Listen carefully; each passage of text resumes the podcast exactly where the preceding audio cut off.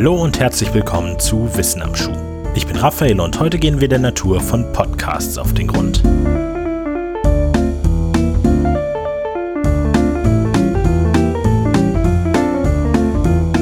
Wenn ihr Wissen am Schuh hört, dann ist die Wahrscheinlichkeit recht groß, dass ihr auch noch andere Podcasts hört. Wenn dem so ist, dann kennt ihr vielleicht die folgende Situation. Ihr sitzt mit irgendjemandem zusammen und betreibt ein bisschen Smalltalk. Unweigerlich wird die Frage aufkommen, was ihr so den Tag über macht. Obwohl Podcasts recht verbreitet sind, kann es sein, dass euch euer Gegenüber Fragen anschaut, wenn ihr sie erwähnt. Und plötzlich seid ihr im Zugzwang. Was ist ein Podcast eigentlich?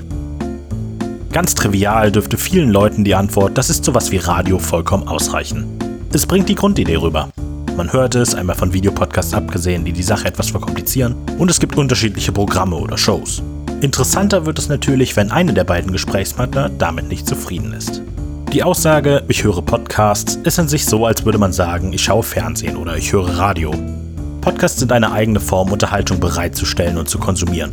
Damit gibt es keinen inhaltlichen Aspekt, den alle Podcasts gemeinsam haben. Die Gemeinsamkeiten von Podcasts liegen auf der technischen Seite, ebenso wie mit Fernsehsendungen auch. Das Alleinstellungsmerkmal ist, dass Podcasts unabhängig vom Anbieter am gleichen Ort abonniert, gesammelt und gehört werden können. Tatsächlich vergleicht man sie hier am besten mit Zeitungsabonnements statt mit Radio. Der Leser abonniert diverse Zeitschriften von unterschiedlichen Anbietern, die dann am Erscheinungstag nach Hause geliefert werden, wo man sie dann lesen kann, wann immer man möchte. Podcasts funktionieren generell sehr ähnlich. Um die Einzelheiten etwas besser zu verstehen, verfolgen wir den Weg des Podcasts vom Produzenten zum Konsumenten am besten einfach Schritt für Schritt nach. Wir beginnen bei der fertigen Audio- oder Videodatei beim Produzenten. Um in der Zeitschriftenanalogie zu bleiben, ist an dieser Stelle das Magazin bereits geschrieben, gelayoutet und gedruckt. Der Podcast-Anbieter muss seinen Podcast jetzt auf einem Server hosten das heißt in einem zentralen Ort lagern, von wo aus ihn alle beziehen können. Für Zeitschriften wäre das also zum Beispiel eine große Lagerhalle, in der die gedruckten Exemplare abgelegt werden und von da aus in der Regel kostenlos mitgenommen werden können. Der Podcaster muss dann einen sogenannten RSS-Feed erstellen. Dabei handelt es sich quasi um ein Verwaltungsdokument, das Informationen über den Podcast enthält. Also Dinge wie Beschreibung, Titelbild, Folgenübersicht und, ganz wichtig, ein Hinweis darauf, wo die einzelnen Folgen zu finden sind. In der Zeitschriftenanalogie würde in diesem Dokument also das Logo des Magazins, eine kurze Beschreibung des Magazins generell sowie eine Übersicht über alle bisher veröffentlichten Ausgaben stehen. Aber eben auch eine Karte, die nicht nur den Weg zur Lagerhalle anzeigt, sondern auch genau erklärt, wo in dieser Lagerhalle welche Ausgabe abgelegt wurde. Das RSS-Dateiformat wurde 1999 entwickelt. Die Adaption dieses Formats für sogenannte Audioblogs, dem Vorläufer der heutigen Podcasts, geschah nur ein Jahr später durch den Unternehmer Tristan Lewis und den Softwareentwickler Dave Weiner. Auf dem Weg des Podcasts zum Hörer kommen jetzt sogenannte Podcatcher ins Spiel. Das sind Programme, die zentral RSS-Feeds auslesen, Podcasts downloaden und sogar abspielen können. Im Falle der Zeitschriften wäre das ein schrecklich unterbezahlter Sekretär, der ständig etliche RSS-Verwaltungsdokumente auf Aktualisierungen überprüft, im Falle einer Aktualisierung bzw. neuen Ausgabe zur angegebenen Lagerhalle läuft, um eine Kopie zu holen und dann in vielen Fällen dem Abonnenten diese Ausgabe auch noch vorliest. Der Aufstieg des Podcastings ist eng mit dem Aufkommen der MP3-Player verbunden. Der Name selbst erinnert an diesen Zusammenhang. Podcasting ist nämlich ein Kofferwort aus iPod und Broadcasting. Apples iPod gehörte zu den frühesten und am weitest verbreiteten MP3-Playern und steht deshalb Namenspate für das Medium.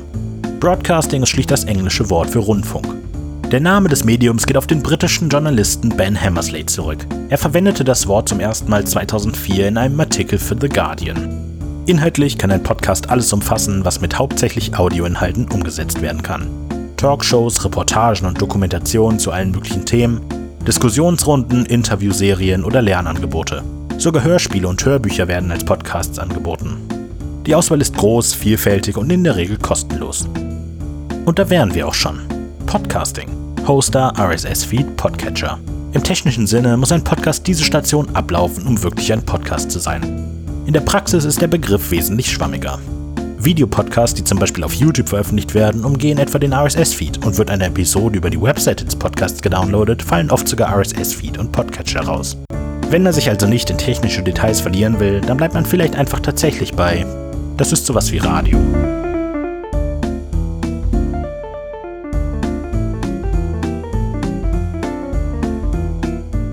Das war eine von 20 Folgen der WAS Classics einer kleinen Auswahl von Wissen am Schuh-Episoden, die ihr über jeden Podcast-Anbieter findet.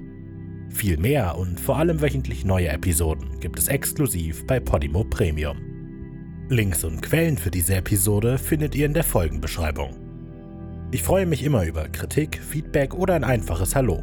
Nutzt dafür die Social Media Kanäle von Wenig Originell auf Facebook, Instagram und Twitter oder schreibt eine E-Mail an Wissen am Schuh at wenig-originell.de. Hoffentlich bis bald bei Podimo.